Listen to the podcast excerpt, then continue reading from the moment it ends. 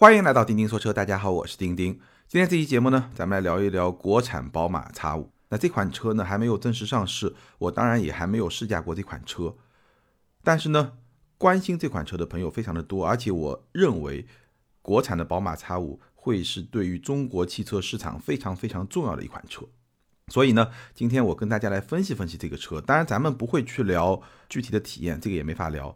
但是呢，我会跟大家来聊一聊围绕这款车，很多朋友最关心的几个问题，也是我自己比较关心的几个问题。我列了八个问题，一个一个跟大家来聊。首先，第一个问题，为什么宝马要国产 X5 这款车？那我觉得大概有下面这几个原因吧。首先呢。从中长期来看，X5 的国产可以看作是宝马产品国产化进程的一部分。那基本上，宝马选择哪些产品来国产呢？主要还是看这个车在中国市场的销售的潜力。因为你国产的车就是卖在中国市场，那只有用户比较受欢迎，他才会去国产。那这是一个最主要的考量。那与此同时呢，也会考虑到中国的供应链，包括它的制造能力这些方面的匹配。所以呢，最早国产的肯定是卖的比较好，但同时又不是它产品线最高端的那些产品。叉五这个级别的豪华品牌的车在中国生产，应该说宝马这个是第一家，叉五是最早的。所以呢。这个从长期来看，你可以看作是宝马国产化进程的一部分，也代表了宝马对于它在中国的工厂的这么一个信心。这个是一个大的背景。那具体来说呢，因为最近这些年中美的贸易战，所以呢，对于原来产地在美国的叉五，其实还是带来了一些影响，关税啊各方面的影响。所以呢，具体到叉五这款车型。中美贸易战是促成它加速国产的一个非常重要的原因。本身这款车呢是宝马产品体系里面比较高端的这么一个产品，所以呢，如果它有一个进口的身份，可能也是能够去维持这款车它本身在中国市场一个比较高端的地位。但一旦国产呢，这个地位可能就会有所损害。所以，直到中美贸易战对于这款车它本身在中国市场的前景。不能说产生了负面的影响，但至少是设置了一个天花板。在这个前提之下，促成了宝马去国产这么一款车。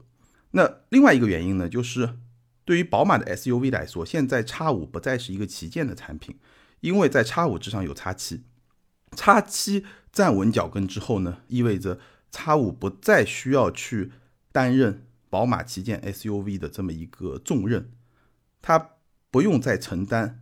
宝马旗舰 SUV 的这么一个重要的角色，所以它可以国产，可以把价位往下放，这个也是宝马国产一个很重要的背景。那最后呢，还有一个非常重要的原因，就是叉五这款车在中国市场一直卖得很好，一直是这个级别里面卖的最好的这么一款车。所以呢，对于宝马来说，这款车它是一个现金奶牛，是非常非常赚钱的一款车。宝马需要这款车带来的利润来支撑它的电动化的转型。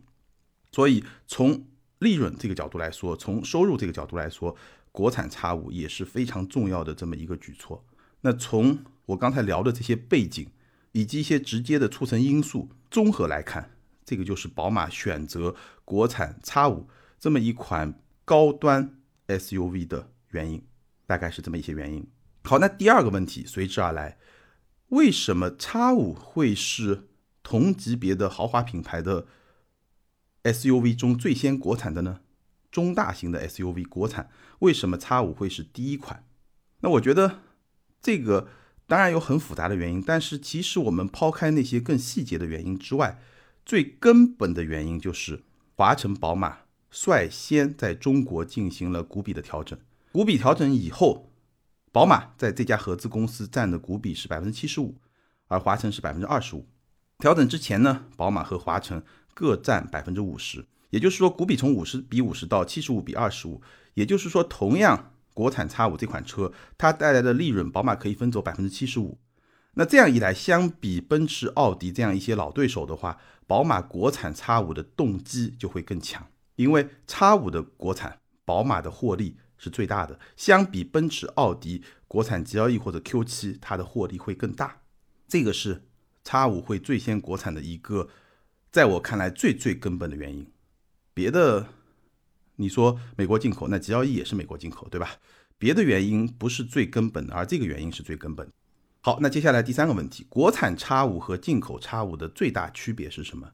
国产叉五和进口叉五最显著的区别就是，国产的叉五加长了，轴距加长到了三千一百零五毫米。三千一百零五毫米是一个什么样的概念呢？也就是说，国产叉五或者说国产叉五 L 这个车的轴距跟叉七是一模一样的，也就是说，这辆车的车内空间基本上跟叉七是一模一样的，因为。两个车本身是同平台的产品，国产 X 五拉长轴距以后，轴距又跟 X 七是一样的，所以你基本上可以认为两辆车的车内空间是一样的，或者至少是非常非常接近的。那这样一来呢，进口的 X 五最大的短板其实就是后排空间，这个短板到了 X 五 L 之后，就会成为同级别里面最大的长板，也就是说后排空间。原来是进口 X 五的短板，现在会变成国产 X 五 L 的长板，从劣势变为优势。这个是这款车国产以后最大的变化，也是国产 X 五和进口 X 五最大的变化。那除此之外呢？国产 X 五它肯定还会有一些本土化的调整，比如说它的后排座椅会加厚。这样的后排的乘坐体验会更好，还有很多相关的一些细节的调整，但我觉得这些呢都不算特别的重要。当然，你还可以关注一个点，就是它的配置也会有所调整。无论如何，这种调整肯定是会针对中国消费者的一些偏好来做调整，所以对于咱们中国的消费者来说，这些调整应该都是加分项。但最核心的还是它的轴距加长以后空间的一些变化，一个非常明显的升级。那我自己的预计呢？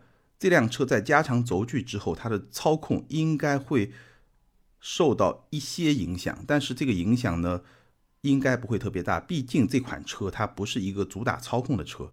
当然，我开过进口版的 X 五，那辆车的操控表现在同级别的产品里面是非常非常出色的，整个操控的响应非常的快，让你觉得好像不是一辆特别大的 SUV 应该有的那种操控的表现。那加长之后呢，我觉得还是多多少少会有所影响，但是呢。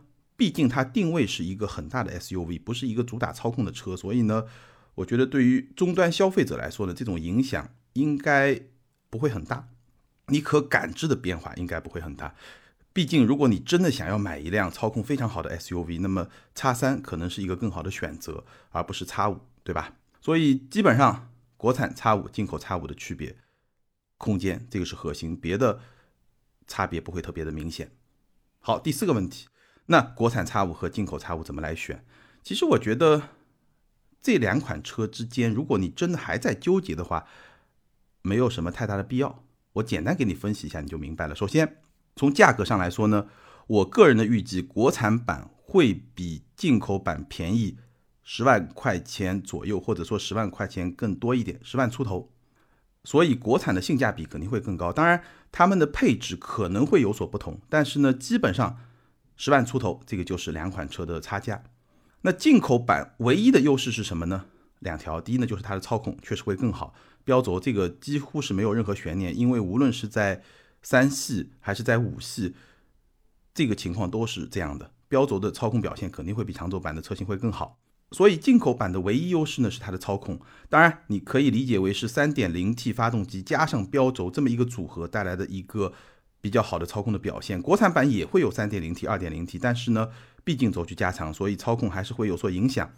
那么进口版呢，相对来说在操控这个方面呢，是会有一些优势的。它的这个优势呢，有点类似于像什么呢？我给你打个比方，有点类似于像五系里面有一个车型叫 540i，3.0T 的标轴的五系。有那么一款车，但那款车的销量在五系的整体销量里面的占比是非常非常非常低的，可能有一些车迷会比较喜欢。所以呢，进口版未来我觉得会是一个相对比较小众的选择，而国产版的销量的占比会非常非常的大。我个人的预计，国产版 X 五销量的占比会超过百分之九十。大家可以去过一段时间以后来看我这个预言是不是正确。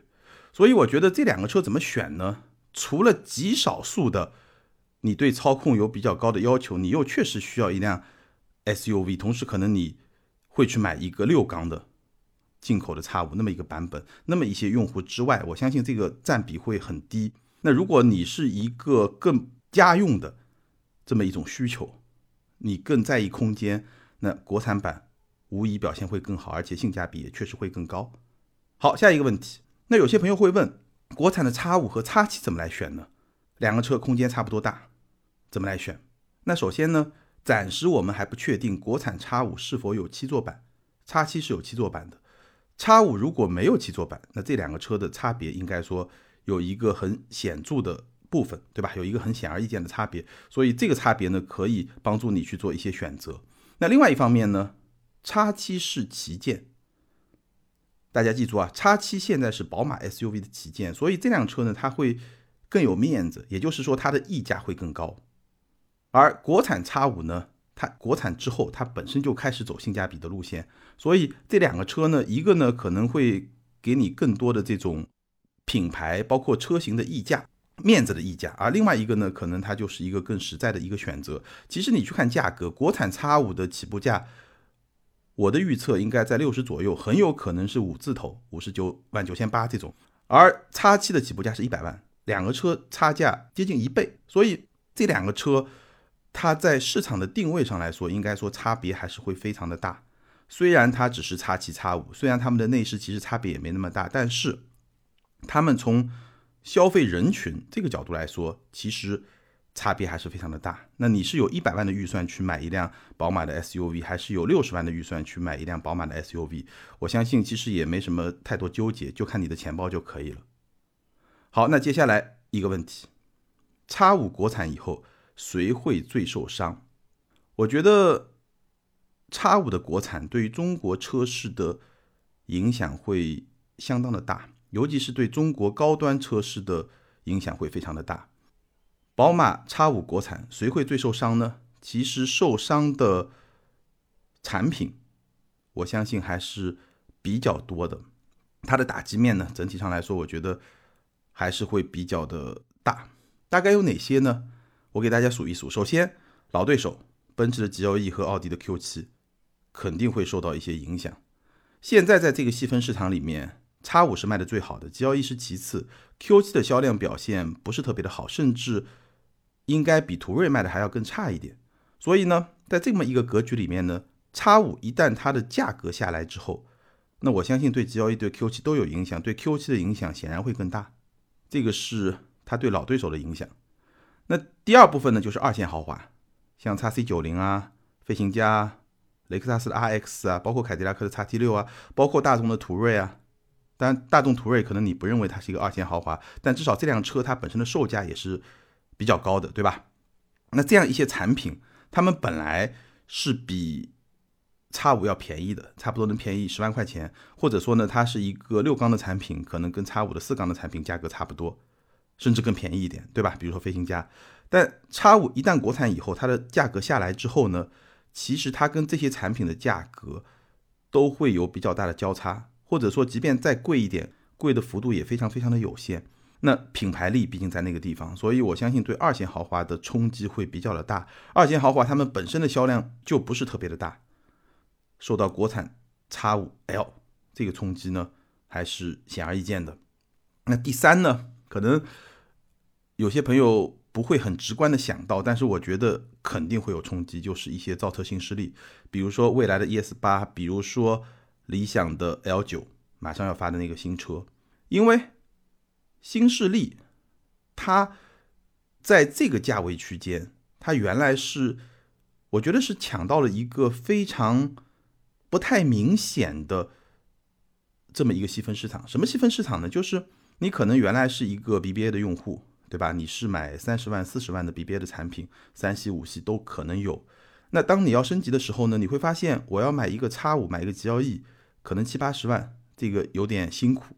但是呢，五六十万你又找不到一个很合适的产品。但是呢，你可能经济实力呢也还可以。所以这个时候呢，有一些中国品牌、一些新势力的产品出来以后呢，你会觉得好像跟你原来买的 BBA 的产品这个调性会不太一样。比较特别，同时呢，它相比像叉五啊、GLE 啊那样一些七八十万、接近一百万的豪车呢，性价比又会更高。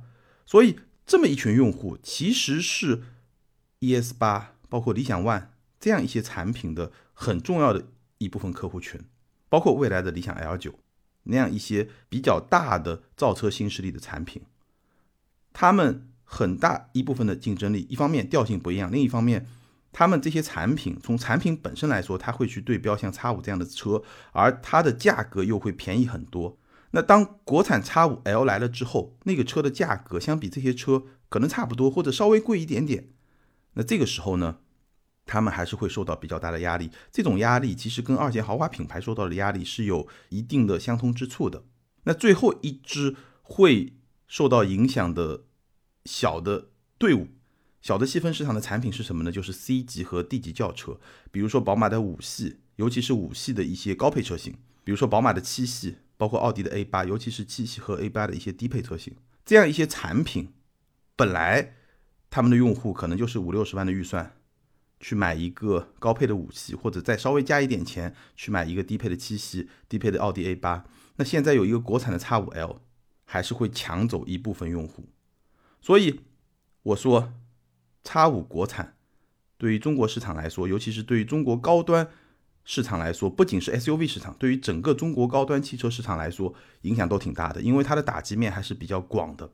好，那下一个问题，既然如此，叉五国产之后，奔驰 GLE 和奥迪 Q7 会跟进吗？我的判断是，首先第一会，但不一定会很快。那当然了，我们具体来分析两款车，它会有一个什么样的策略。GLE 同样是一个美国产的产品，所以呢，中美贸易战对它也是有影响的。但是呢，奔驰北京奔驰它的股比和华晨宝马是不一样的，所以呢，国产以后呢，它这个利润啊要跟中方来分，那对奔驰来说呢，这个利润还是会受到一些影响。所以呢，我相信 GLE 呢终究会国产，但是呢，它的步伐可能就没有那么的快。那我们再来看奥迪 Q7。Q 七不是美国产，Q 七的产地是东欧。很多朋友可能会觉得 Q 七是不是一个德国的产品？其实不是，Q 七确实是德国品牌设计的德国的产品，但是它不是德国制造的产品。你可以说它是德国产品，但它不是德国制造，它不是 Made in Germany。所以呢，Q 七是一个东欧的产品，东欧制造的产品，贸易战对它是没有什么影响的。但是呢，你要让它迅速的国产呢，其实也会遇到一些。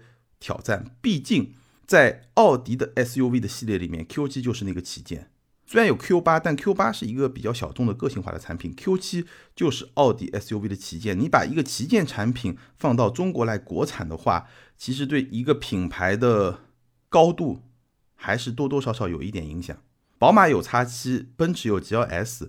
只要那两款车还是一个进口的状态，那叉五国产、G L E 国产，其实对这两个品牌在消费者心目中的这么一个高端的地位是没有什么影响的。就好像七系 S 级它一定得是进口的，A 八也是进口的，对吧？但是奥迪 Q 七它就是一个旗舰的 S U V，你如果进口的话，我觉得多多少少还是会对它的形象有所影响。